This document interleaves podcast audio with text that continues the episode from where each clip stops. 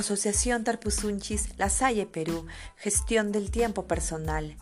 ¿Cómo uso mi tiempo? ¿Me alcanza el tiempo para todo o siempre me quedan cosas pendientes? ¿Es importante usar bien mi tiempo? Son las preguntas que nos vamos a hacer en este audio. La gestión del tiempo es un tema complejo que abarca desde aumentar la productividad hasta el equilibrio de la vida laboral y familiar. Incluye evitar el agotamiento, crear buenos hábitos, establecer objetivos a largo plazo, entre otros asuntos. Gestionar el tiempo para ser más eficiente es posible, pero es un tema al que hay que enfrentarse.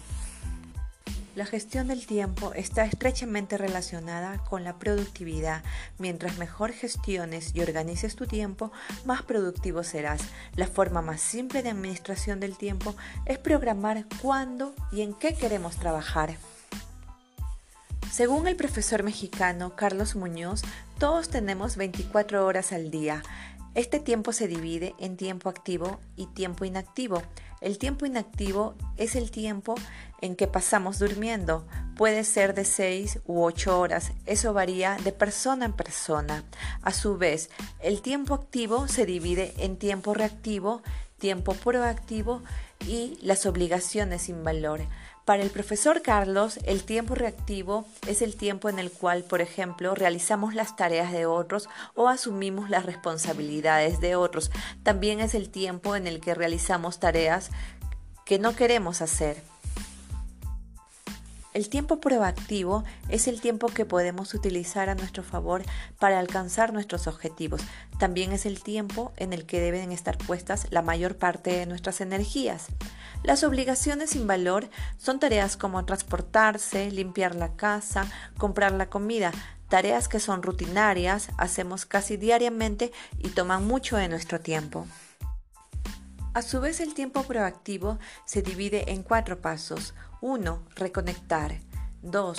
Lograr la concentración profunda. 3. Desconectar. 4.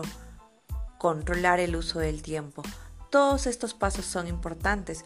Por ejemplo, cuando controlamos el uso de nuestro tiempo, podemos hacer una auditoría para ver los avances que estamos logrando y también podemos establecer mejor nuestras prioridades. Ahora pensemos, ¿qué podemos hacer para gestionar mejor nuestro tiempo? En este punto, tres elementos son importantes. 1. Deja de malgastar el tiempo. 2. Decide tus objetivos. 3. Planifica para conseguir tus objetivos. Una pregunta que nos puede ayudar mucho a reflexionar es, ¿en qué estoy usando mi tiempo cuando estoy trabajando? También resulta central dejar de procrastinar o como dice el refrán, dejar para mañana lo que podemos hacer hoy. Finalmente vamos a compartir algunas recomendaciones que podemos tener en cuenta para mejorar la gestión de nuestro tiempo.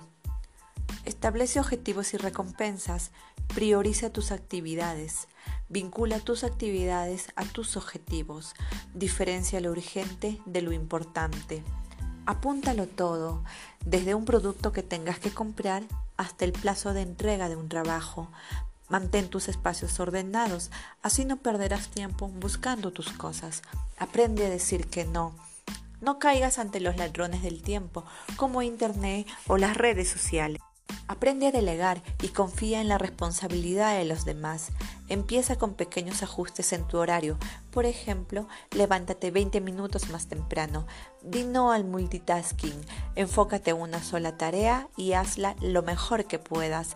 Mantén un mismo lugar para trabajar. Así tu cerebro va a relacionar el lugar con la idea de productividad. Haz tu horario o tu programa diario o mejor semanal, así no perderás tiempo pensando en lo que debes hacer. Elige un momento del día para cada cosa y encuentra tus momentos de mayor concentración. Muy importante, toma tiempo de descanso entre las actividades. 15 minutos son suficientes para relajar el cerebro. Y por último, mantén la inspiración y la motivación. La inspiración y la motivación están directamente relacionadas con la productividad.